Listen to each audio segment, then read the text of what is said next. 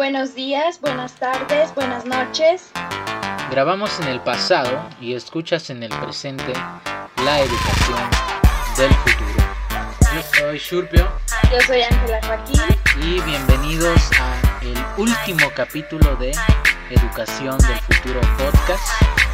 Ya cada vez más cerca de la recta final. Valórenlo mucho porque probablemente este sea el último capítulo y jamás nunca nos vuelvan a escuchar en su vida.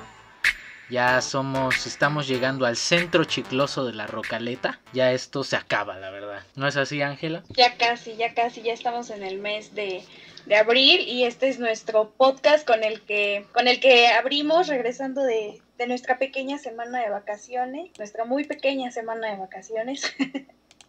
Pero regresamos con un, con un interesante tema, con una eh, interesante, querida, agradable, este, preciosa, eh, admirable, invitada de lujo. Bueno, pues me gustaría que, que nos hiciera el honor de, presentarse. Vaya, pues con todos sus elogios y palabras, sí, dan, sí da gusto estar aquí. ¿eh? pues, hola a todos, no sé si me conozcan o si no, pero bueno, mucho gusto. Yo soy Mabel, soy de la generación 2017A, creo. Sí, 2017. y pues nada, qué gusto estar aquí y qué gusto que me hayan invitado, la verdad. No, hombre, un placer, la neta. Eh, eh, yo quiero eh, poner contexto a los educadores del futuro, aunque Mabe y yo vamos en el mismo salón y somos muy buenos amigos. La verdad, pues no nos escribimos tanto y la neta me da mucho gusto verte, aunque sea a través de la pantalla y volver a platicar. ¿eh? Si es que un abrazote hasta donde estés, máximo respeto. Los abrazos siempre van de regreso, siempre, siempre. Sí. Ah, me lo regresas, o sea que no te gustó. Va, no hay pedo, no importa. No, no. o sea que te mando uno de vuelta, pues. Ah, ok. Gracias. Ah, te estoy molestando. Pues, ¿qué les digo? Nos dimos la, la, el privilegio, el placer de este, invitar a Mabe a este capítulo, al regreso de, después de estas vacaciones, porque, bueno, en particular yo este, me escabullí por ahí en un live que hizo en Instagram Mabe, en la que ha expuesto algunas reflexiones muy importantes e interesantes sobre educación alimentaria y la configuración de los cuerpos, ¿no? A mí se me hace muy interesante. Dijimos, oye, cada cosa que, que, que haga alguien del colegio que sea interesante, creo que vale la pena eh, invitarlo a platicar en el podcast, ¿no? Y pues nos tomamos hoy la libertad de hacerlo así. Seguramente la invitaremos nuevamente, por ahí hay algunos temas pendientes. A mí después me gustaría echar el chismecito contigo sobre cómo te fue en tu intercambio, etcétera, ¿no? Y también con este con Vale, ¿no? Con Nadia Valeria. Estaría muy padre después platicar sobre eso, pero bueno, lo dejaremos para después. Hoy el tema es hoy el tema es algo que creo les va a parecer muy interesante, mis queridos educadores del futuro. ¿No es así, mi querida Ángela? Así es, Shurpio. Y bueno, para, para abrir este, este tema, esta conversación, pues nos gustaría iniciar con la pregunta de cajón, que es, Mabel, ¿qué haces en procesos educativos? Ay, la pregunta que no tiene respuesta verdaderamente. Pero, pues bueno, ¿qué hago? Creo que no, ni yo sé qué hago actualmente la verdad. Pero el cómo llegué aquí tampoco o sea, no los voy a marear diciéndoles que entré a la página de la UAP y leí eh, lo que era procesos y me enamoré y no, para nada. O sea, yo cuando estaba en la preparatoria, en el último año, no sabía qué hacer, estaba perdida. Eh, quería estudiar contabilidad solo porque era buena en la prepa y un maestro me dijo, eso no es para ti, no estudies algo que no te gusta solo porque eres buena en ello. Y entonces me hizo reflexionar y dije, es cierto pero tampoco les puedo decir a mis papás que no voy a estudiar así sin más. Entonces me metí a hacer un servicio social en el CONAFE, algunos lo conocerán, que es el Consejo Nacional de Fomento Educativo, y estuve un año dando clases en la Sierra Negra de Puebla, a chicos en una secundaria multigrado. Y entonces eso me hizo como abrir los ojos de la educación en México, ¿no? Entonces como que de ahí dije, quiero estudiar algo relacionado con la educación porque pues veía yo muchas deficiencias, ¿no? Primero las deficiencias pues obviamente las vi en el sistema. Ahora ya que estoy en la carrera mm, ah, veo en retrospectiva y veo que yo también tenía muchas deficiencias para poder enseñarle a esos chicos, pero pues sí, esa fue la principal razón por la que terminé en procesos, ¿no? Porque yo quería estudiar algo eh, relacionado con la educación, pero dije, no quiero ser maestra como tal, quiero algo que abarque más áreas de la educación y aparte pues no podía darme el lujo de estudiar en una universidad privada, ¿no? Entonces, pues la pública. y aquí estamos. Eh, realmente no, no es como que tenga actualmente, o sea, y ya voy para los últimos semestres, los últimos, o sea, ya lo último, pero no es como que tenga ya algo definido de lo que quiero hacer y lo que me interesa y de hecho siento que este tema del que vamos a hablar ahora es como algo que de alguna forma también ya me está definiendo eh, lo que quiero hacer y y de alguna forma las herramientas que he adquirido en la carrera me han ayudado para, para poder estudiar este tema, ¿no? Del que, del que hoy vamos a hablar un poco. Wow, qué interesante.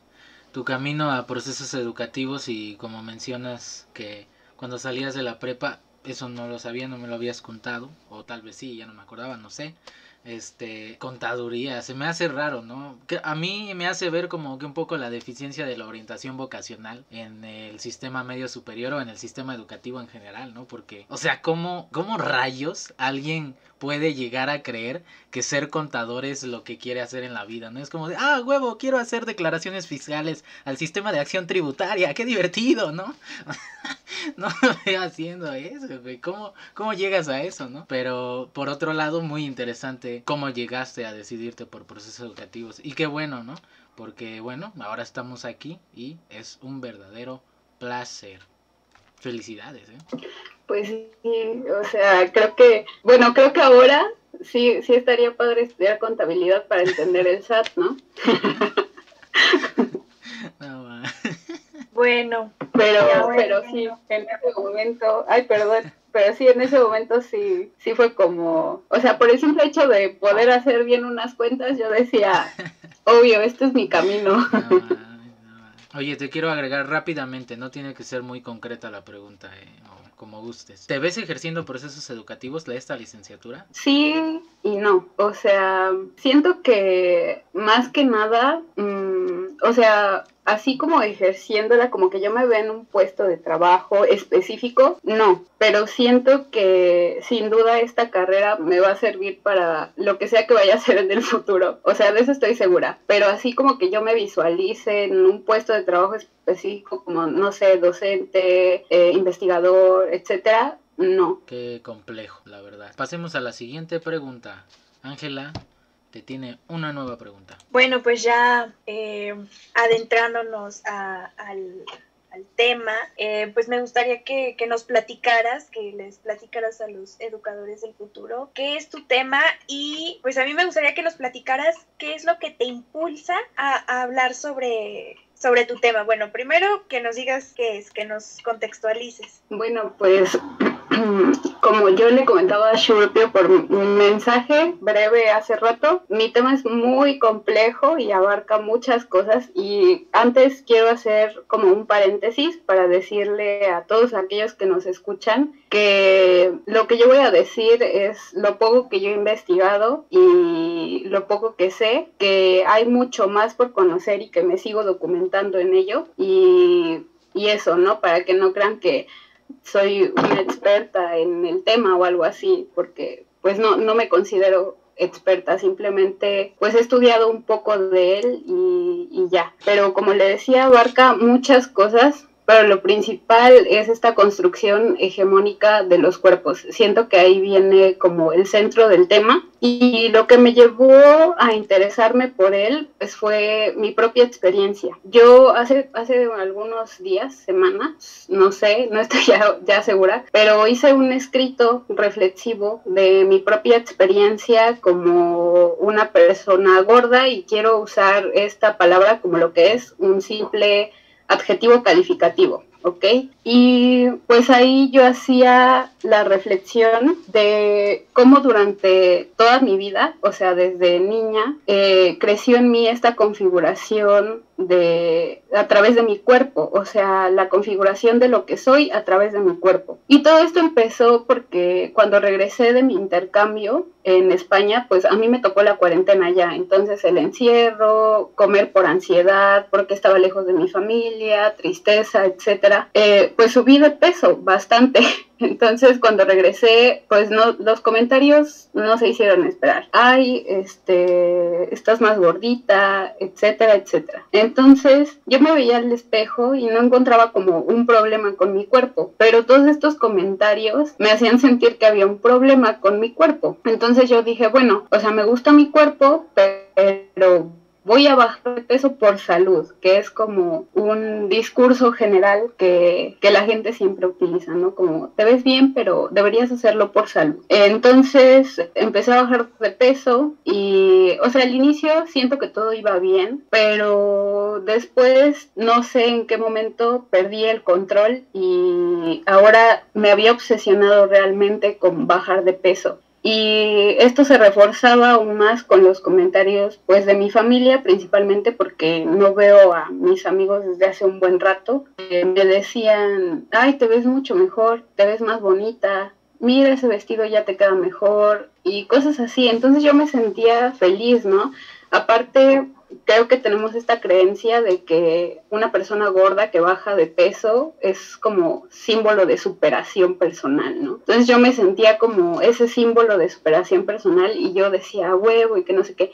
Entonces después las redes sociales también son algo muy, muy fuerte, una herramienta muy fuerte para seguir reproduciendo todo esto, ¿no? Porque, por ejemplo, TikTok, que es como esa app donde ves videos cortos y así, de pronto, o sea, tiene un muy buen algoritmo, hay que decirlo, y de pronto mi algoritmo ya se volvía de dietas, gente fitness, eh, personas compartiendo dietas de 1200 calorías, personas compartiendo videos de cuántos son 100 calorías de chocolate, cuántos son 100 calorías de X alimento, personas subiendo dietas keto, dietas no sé qué, en fin, muchísimas, muchísimas cosas para cambiar el cuerpo, rutinas de ejercicio, etcétera. Entonces, pues, o sea, obviamente te vas llenando de toda esa información y así empecé. Empecé a, empecé a darle un valor a los alimentos moral, de esto es bueno, esto es malo, eh, este alimento está súper prohibido, eh, pero de pronto veía videos de, es que sí puedes darte un permiso, que no sé qué. Entonces destiné un día a la semana para ese permiso y ese día se volvía un día en el que comía como desesperada porque sabía que era el único día de la semana que podía hacerlo y todos los demás tenía que restringirme comidas. Empecé a tener conductas compensatorias como el hecho de que si un día me había eh, comido un chocolate, al otro día ya no tenía permiso de comer en mi mente o tenía que hacer el doble de ejercicio. En fin, hasta que un día mi cuerpo como que de plano me dio una señal así de esto ya no puede seguir así porque, o sea, y lo, lo recuerdo tan claro, fue un día que estaba, o sea, literal estaba en mi cama, acababa de hacer ejercicio ejercicio que yo había sentido como, como tortura realmente y me, me, senté porque estaba cansada y me levanté y todo se me nubló, o sea, la vista se me nubló y yo sentía que me iba a desvanecer en ese momento. Entonces ahí fue cuando me senté y dije esto esto no está bien, esto no puede seguir así. Aparte de que en días pasados mi papá ya me había dicho como de, oye, veo que en el baño dejas mucho cabello, o sea, se te está cayendo mucho el cabello.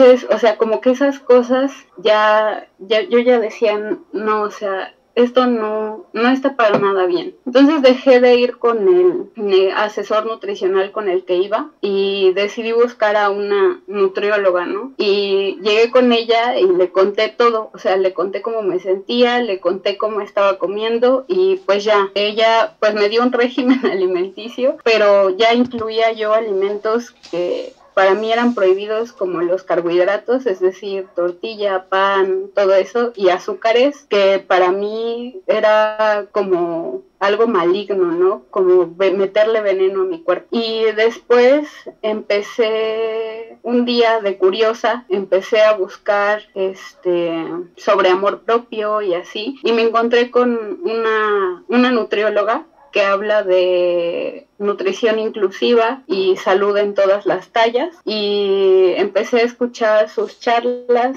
empecé a leer sus posts en su Instagram y todo lo que ella hablaba y contaba a mí me hacía total sentido. Y ella justo habla de cómo eh, las dietas, pues muchas veces en lugar de mejorar nuestra salud, pues la empeoran, ¿no? Que era lo que yo había hecho, porque realmente lo único que logré haciendo dieta y bajando de peso fue volver más lento mi organismo de acuerdo con los estudios que me hice, yo tenía el metabolismo de una persona de 78 años, ¿no? O sea, mi cuerpo trabajaba a esa lentitud. Y después me fui informando más y llegué a hacer reflexiones propias sobre la gordofobia, o sea que yo, yo siendo una persona gorda, tengo todavía gordofobia internalizada y a darme cuenta cómo todo, toda la sociedad en general la tenemos internalizada y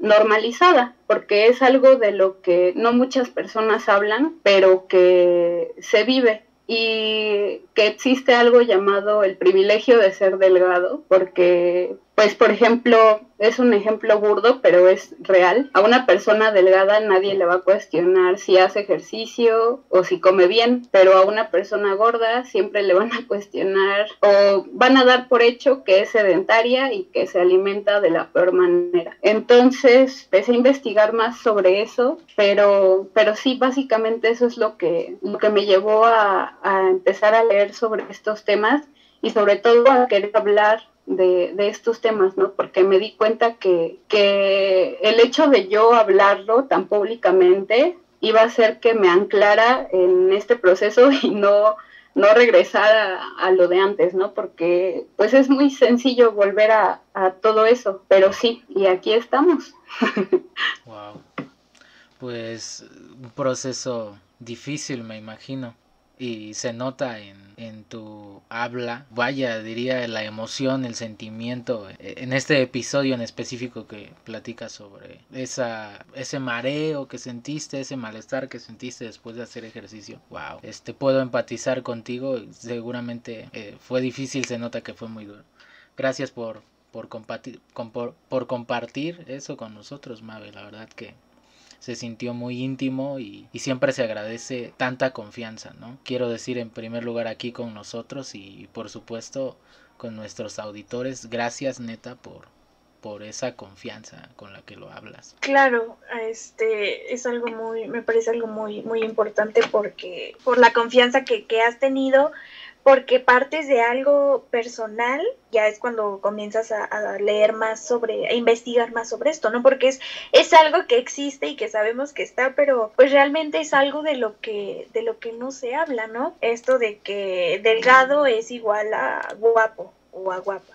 E incluso el ser una persona con mayor peso muchas veces se relaciona con que es perezoso, ¿no? O sea, aparte de que es feo, es flojo, de seguro es flojo y de seguro es perezoso y de seguro no hace nada. Entonces realmente es algo que, que es muy, muy interesante platicarlo, muy necesario. Al cabo de ello, este, tenemos otra pregunta, ¿no? Eh, creo que tengo claro por qué a ti en lo personal, en base a lo que nos has platicado, es importante para ti el tema. ¿Por qué crees que es importante para, para ¿cómo le podrías decir a, a nuestros auditores? Saben que hablar de esto debería estar en nuestras conversaciones cotidianas porque ¿Por qué crees que tiene tanta importancia? Bueno, creo que el tema es importante para todos porque al igual que el racismo, al igual que el clasismo, etcétera, es un tema estructural y que también nos atañe socialmente, porque esto sí no, no tiene que ver con que solo unas cuantas personitas lo sintamos o lo suframos o nos oprima, sino que realmente cuando te pones a reflexionar y a ver de dónde viene esta opresión de, y esta hegemonía corporal, pues es algo también histórico, así como lo es el racismo, el clasismo y otros tantos temas.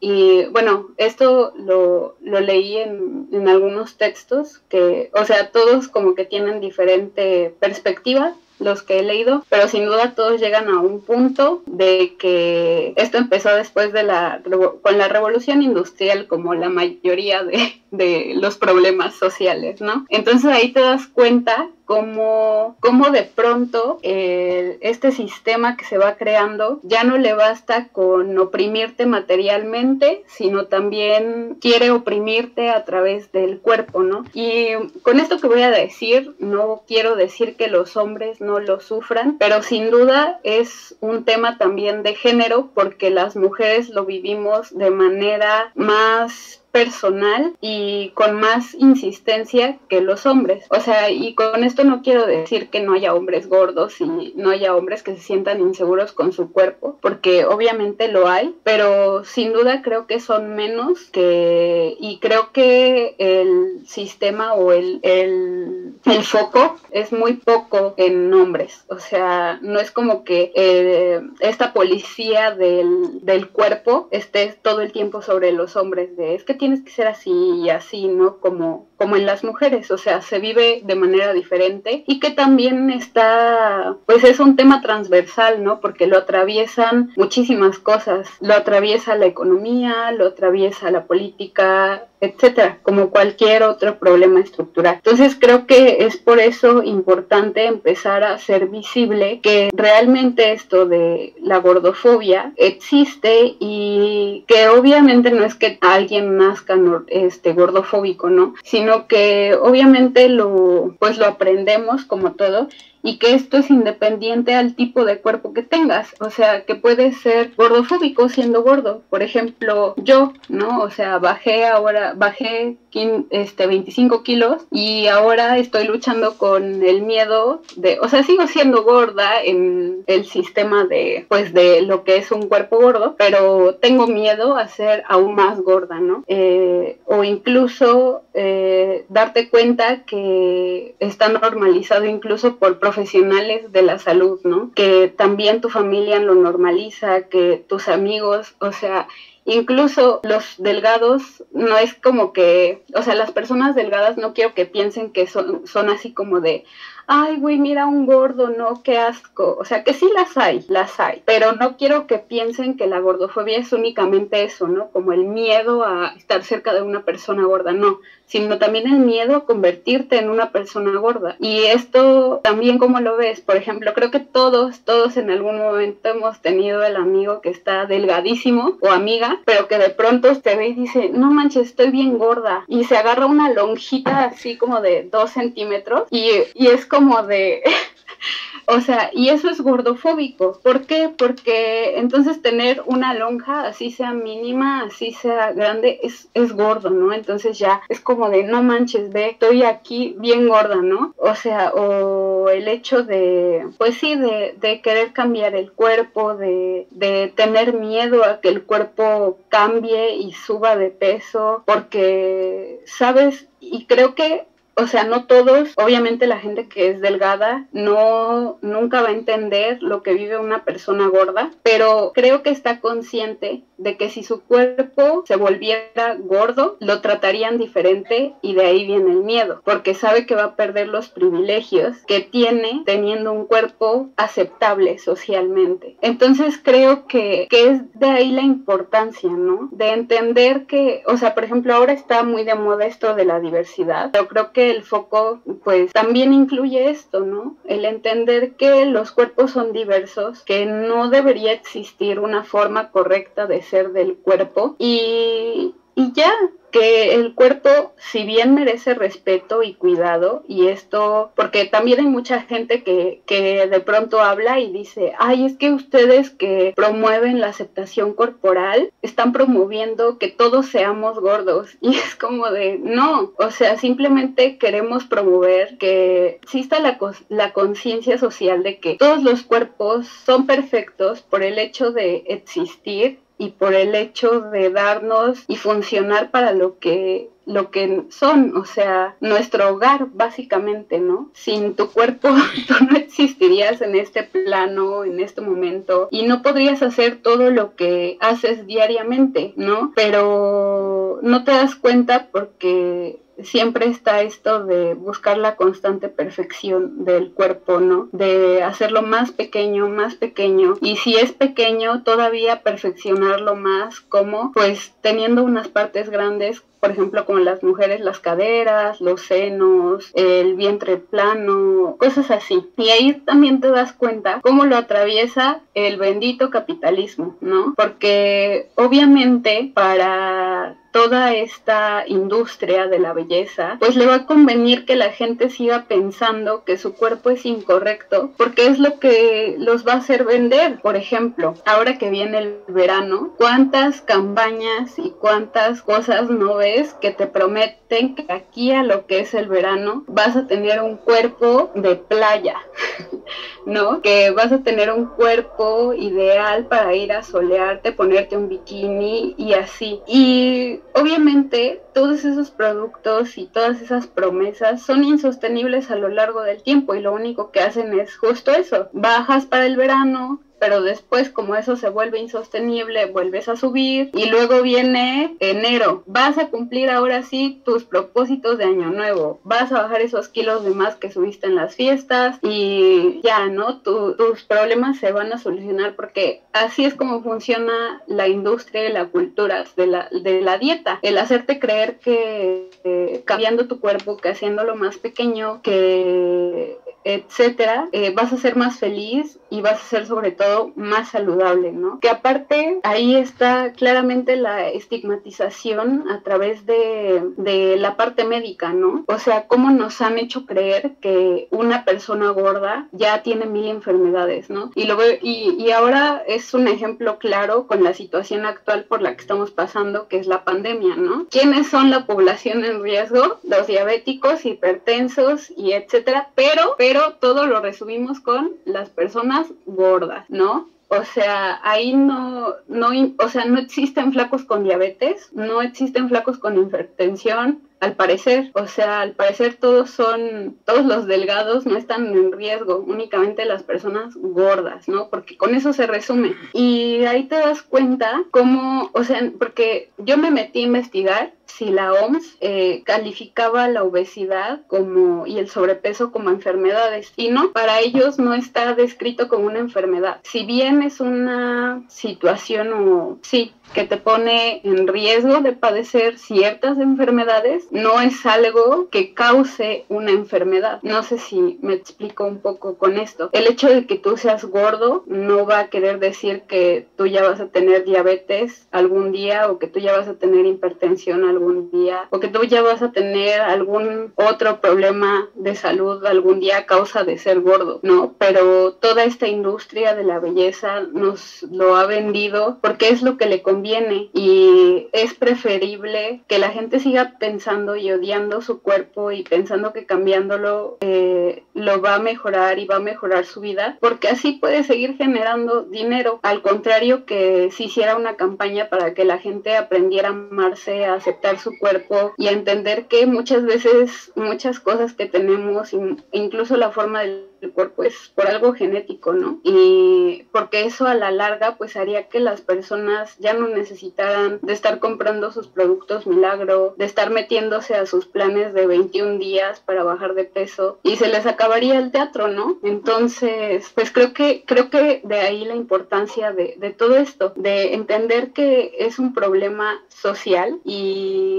y sí, o sea, que no es no es nada más algo que depende de unos y de otros no, porque como te decía, esto no depende del tipo de cuerpo que tengas, o sea, no por ser flaco vas a ser gordofóbico y por ser gordo vas a ser el que sufre y la víctima, sino también es al revés, ¿no? Uno siendo gordo puede ser gordofóbico y, y así, entonces, pues sí, por eso creo que es muy importante hablar de esto. Totalmente de acuerdo. Ouch, la neta quiero decir que fuck, los ejemplos y analogías que pones, fuck, me dieron dos, tres cachetadas, la neta. O sea, la verdad es que en dos, tres ejemplos que pones me queda el saco. ¿Para qué te digo que no? Lo admito. Y creo que ahí amerito que la nuevamente y hago énfasis, refuerzo la reflexión, es importante estar hablando de estas cosas porque esto hace falta de repente darse uno de cachetadas de viejo, mira lo que estás haciendo, güey. Esto te ayuda un poquito a la deconstrucción, güey. Yo, por ejemplo, aquí en este espacio y contigo me atrevo a, a decir, me queda el saco de que muchas veces he reproducido y hasta promovido ese pinche chiste porque yo soy muy flaco, güey. De, ay, mira mi lonjita, güey, ya estoy subiendo de peso, güey muy recurrentemente hacía yo ese puto chiste, güey, la neta, güey. Y ahora digo, verga, güey, o sea, qué mal estaba, güey. O sea, en la perra vida voy a volver a hacer ese pinche chiste, ¿no? Y luego me vienen a la mente otras ocasiones en las que he ido reproduciendo eso, ¿no?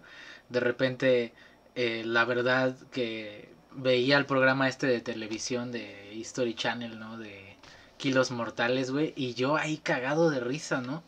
Y digo, puta madre, ese tipo de, de cosas reproducen y promueven la, gordofobia, güey. Está mal, cabrón, está mal, güey. Y, y así, ¿no? O sea, e, e, es por esto creo que, que yo me encuentro en, en, esa exploración en mis actitudes, en que hablar sobre este tema es importante y habría que ponerlo en nuestras conversaciones constantemente. Muchas gracias por esa reflexión, mi querida Mabe. De verdad, qué enriquecedor. Me gusta que pase esto en el podcast, güey, que, que se vuelvan estas reflexiones muy enriquecedoras. Yo creo que los educadores del futuro van a estar muy agradecidos. Te quiero preguntar algo más. Si yo en este caso, bueno, afortunadamente te tengo a ti, si quiero seguir recurriendo y y seguir con, conversando de ello, este, quiero informarme más. Eh, si mis educadores del futuro, la querida audiencia, quiere informarse más sobre el tema, ¿por dónde empezar? ¿Tú qué recomendarías? Sigan a este blogueo, lean este libro, este, busquen por ahí este video.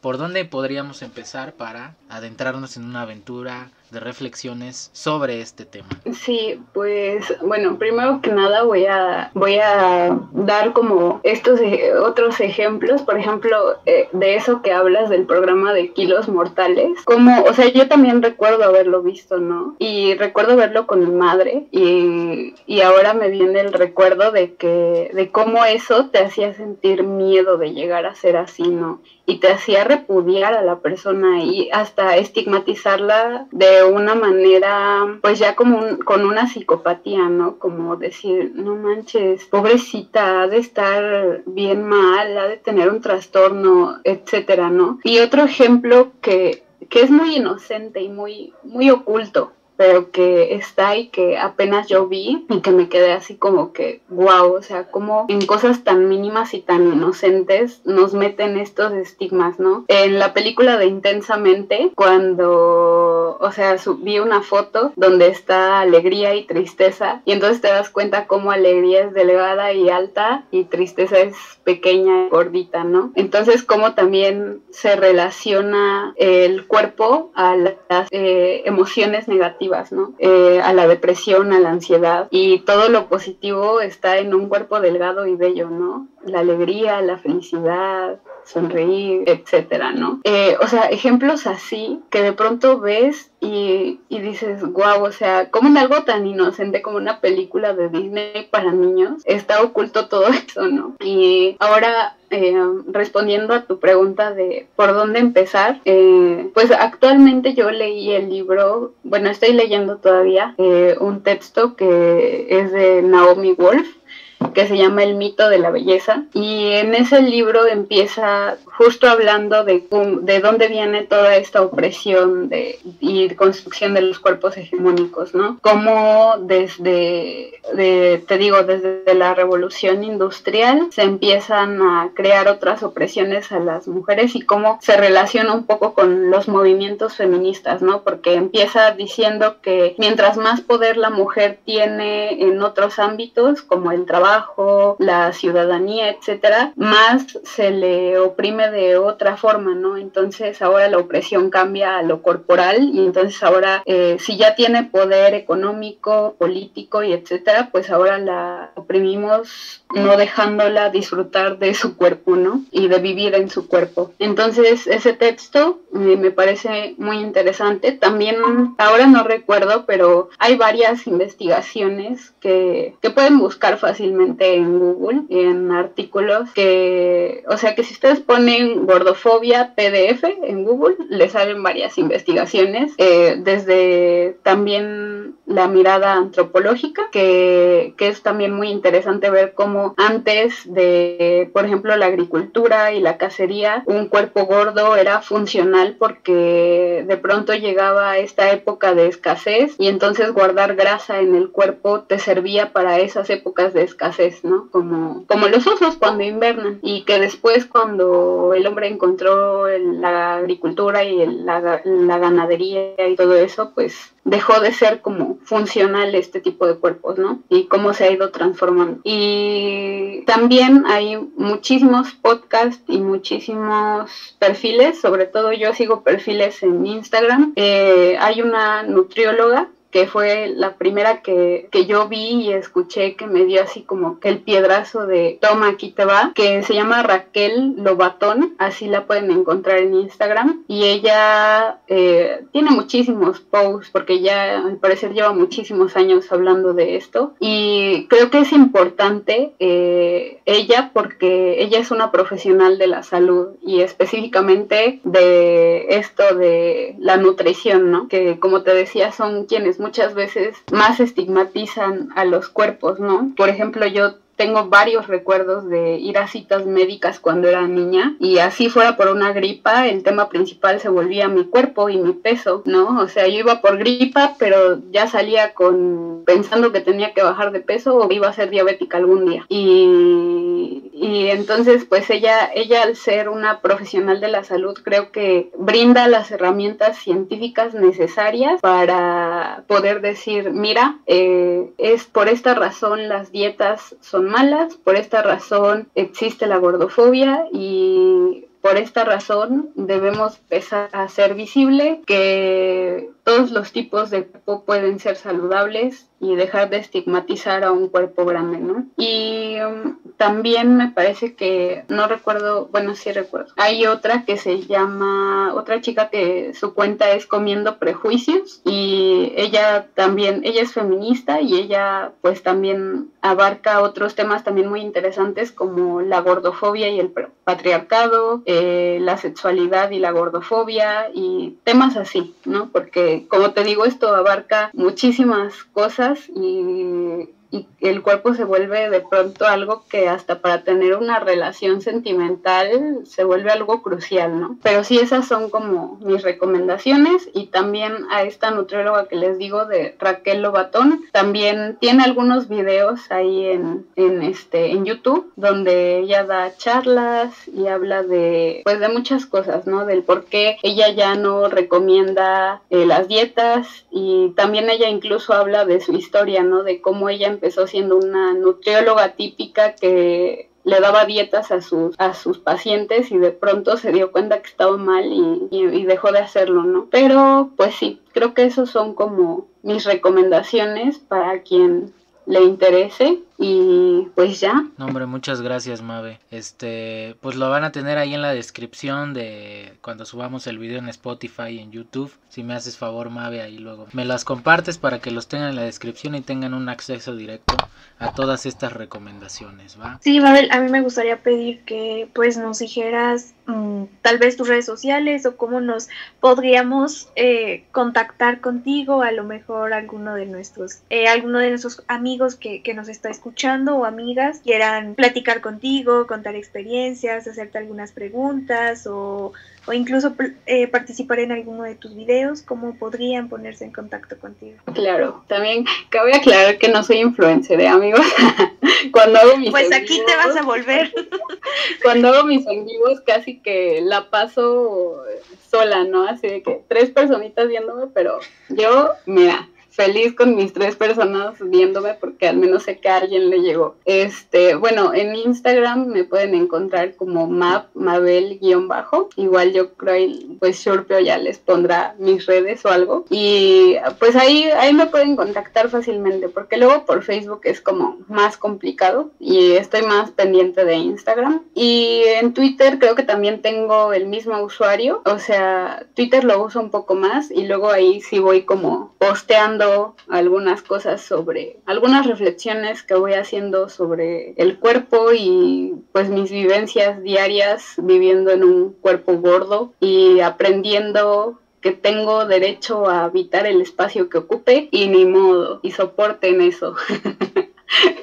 Y pues sí, o sea, creo que, o sea, estoy abierta a hablar con quien, con quien quiera. Eh, no soy, no soy payasa para contestar y menos cuando son como de estos temas importantes, porque ahora que he estado haciendo como estos posts, eh, me he encontrado de pronto con muchas personas que, o sea, con las que ya ni me hablaba, incluso morritas de la secundaria, que en la secundaria como que me caían mal por ser flacas, ¿no?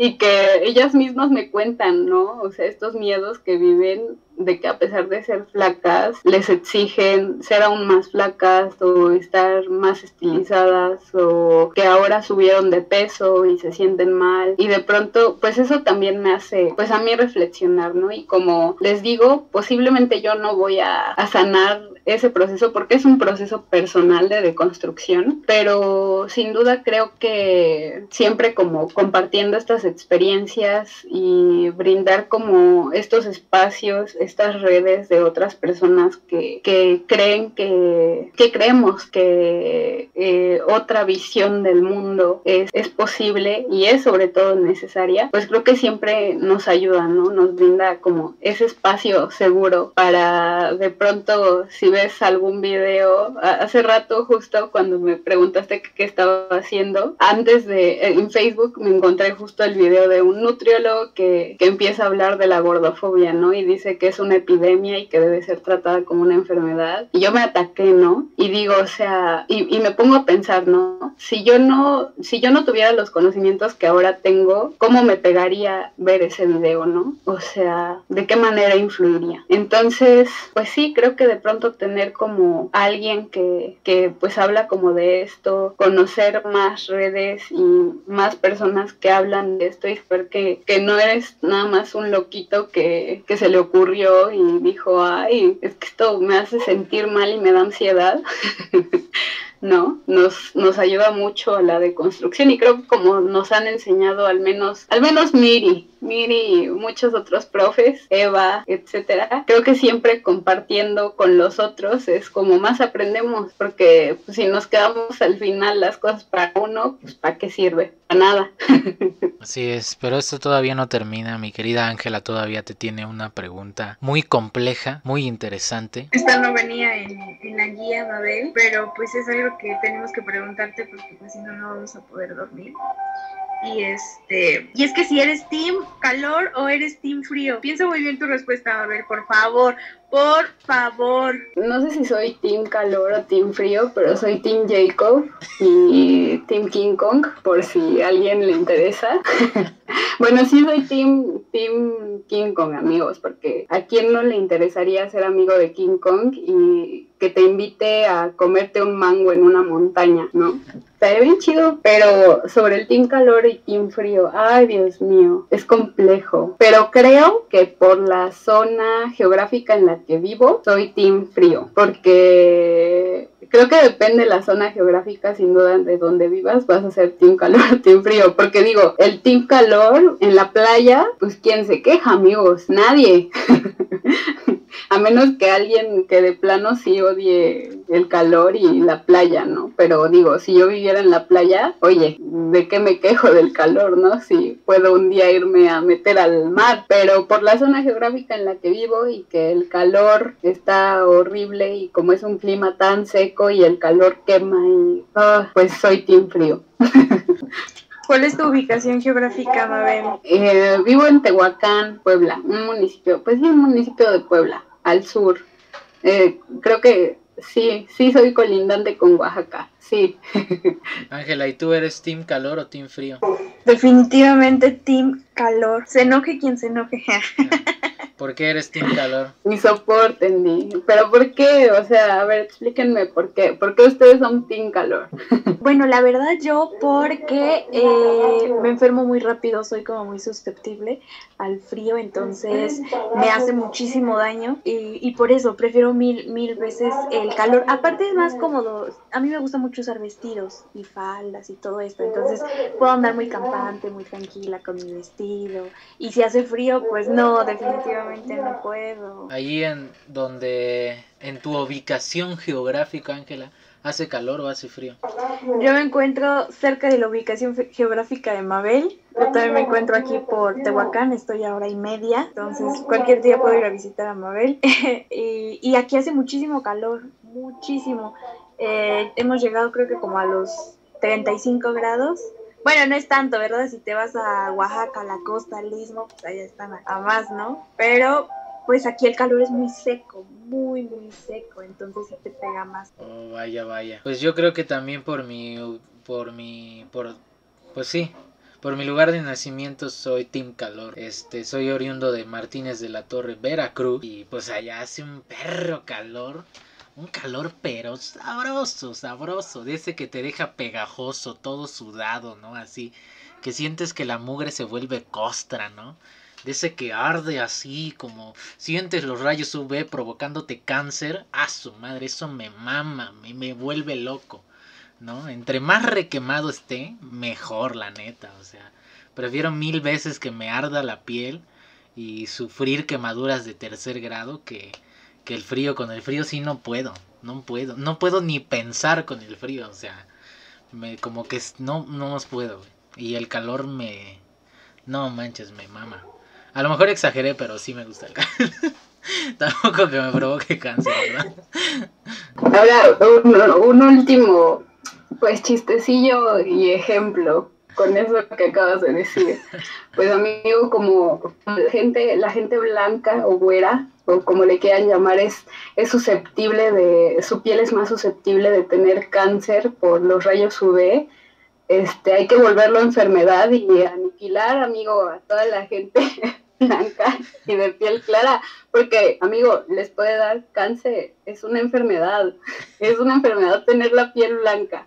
Así, a- pues, con eso cierro, así de tontos se escuchan diciendo que, que la gente gorda debe adelgazar porque es una enfermedad. Buena analogía. La verdad, qué buena analogía. Me gustó, me gustó. Pues sí, la verdad es que. Y fíjate que. Ay, joder, ya me voy a ir a como una reflexión profunda, muy rápida y muy breve. De repente, ridiculizar, creo, y tiene eso la comedia. Yo que, bueno, soy gran fanático de la comedia. Este, creo que la comedia tiene el poder de transgredir este, esas cosas que nos hacen daño, ¿no? Transgredir en general, la comedia es transgresora, ¿no? Si bien en el pasado la comedia se utilizó para reproducir y promover distintos arquetipos, estereotipos y estigmas, este, que hoy le hacen daño a la sociedad y, y- y dejan a un lado la empatía, ese mismo carácter transgresor que tiene la, la comedia, creo, tiene el poder de transgredir ahora esas cosas que nos hacen daño, ¿no? Como ridiculizándolas, ¿no? Y pues justo es lo que acabas de hacer, ¿no? Con esa analogía, ¿no? Sobre, sobre el ser blanco, ¿no? Es, es un... eh, eh, eh, ridiculizaste, ¿no? En la misma analogía, eh, todos esos, ¿cómo decirlo? Pues ese tipo de malos comentarios, conductas, actitudes, acciones, formas de actuar y que vaya, traen consigo actitudes, comportamientos gordofóbicos, ¿no? Así es que muy bien, me gustó, perdón por teorizar el chiste ya lo volví aburrido, maté el chiste, pero pues es eso. Ya lo volviste teoría. Ya lo lo, volví volviste teoría. clase. ya lo volví clase, ¿no? Pero pues sí, eso. No, eso. está bien, está bien porque si no va a haber gente que va a decir, Sí, Se lo va a tomar literal, ¿no? exactamente. Ojalá y no saquen de contexto el chiste. Sí, no, pero sí, totalmente razón, la verdad. Un chiste muy inteligente, me atrevería a decir. La verdad, muy bien elaborada esa analogía. Pues creo que sin más que agregar, ahora sí nos podemos ir despidiendo. No sin antes, yo quiero decirte, mi querida Mabel, me da un chingo de gusto haber volvido a verte, aunque sea a través de la pantalla. Tú sabes cuánto te quiero. Este siempre es grato y de verdad muy entusiasmante para mí verte, escuchar tu voz, escuchar, eh, eh, eh, oírte hablar. Es que es que tienes magia, o sea, no mames, te amo un chingo. En fin, no, no me cabe la emoción en este momento como para construir palabras, pero neta, muchas gracias por haber aceptado la invitación al podcast. Te mando un saludote, abrazo con mucho amor, cariño y respeto hasta donde estés. Espero de verdad, de corazón, con mucho deseo y ferviente, volverte a ver muy pronto. Gracias, neta, Mabe. Team Mabel. no, pues muchas gracias Mabel por haberte tomado el tiempo de estar con nosotros, de platicarnos tu experiencia, platicarnos y contarnos sobre tu proceso, sobre lo que piensas, sobre lo que sientes, sobre lo que has investigado y, y pues sobre todo a invitarnos, ¿no? A invitar a, a, que nos informemos, a que leamos más, a que investiguemos más y, y neta que, que, es admirable tu, tu valentía y, y, tu toma de decisión de, de hablar sobre esto, ¿no? Porque sabemos que existe, pero pues no lo hablamos tal vez por, por pereza, tal vez porque para no vernos mal, para no ir en contra de los demás o, por muchas cuestiones, ¿no? Entonces, pues qué valiente de, de, de tu parte, qué fuerte que, que te atrevas a, tomar estas decisiones y a, y hablar sobre esto, ¿no? Y, y, aprender, ¿no? Porque yo creo que nu nunca terminamos de aprender y pues muchas gracias, Mabel.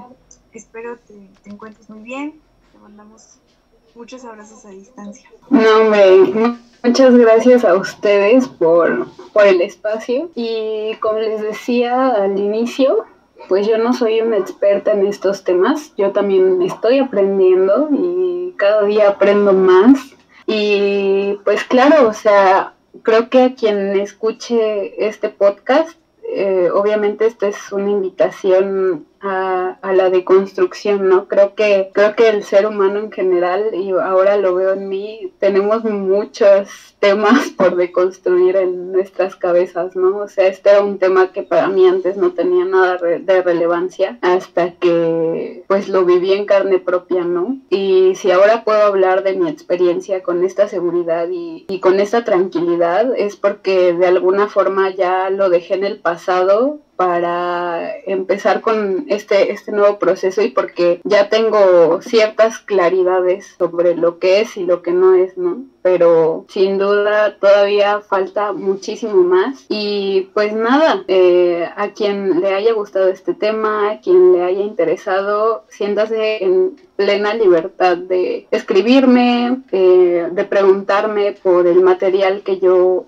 he leído, que voy encontrando. Y pues nada, a ustedes les toda mi gratitud, el cariño y los abrazos van de regreso con mucho, mucho cariño. Y de verdad, muchas, muchas gracias. Hombre, gracias a ti. Como habrán notado, mis queridos educadores del futuro, en esta ocasión no pudo acompañarnos a la conducción nuestro queridísimo llamado Rich. Porque bueno, a veces hay ocupaciones, ¿no? Pero esperemos que para el próximo capítulo esté con nosotros. Este, vayan a comentarle en sus redes sociales que lo extrañaron mucho. Y pues sin más que agregar, nuestra despedida dice así. Buenos días, buenas tardes, buenas noches. Grabamos en el pasado y escuchas en el presente la educación del futuro. Hasta la próxima, adiós. Adiós. Abrazos con los todos. Usen cubrebocas. Adiós.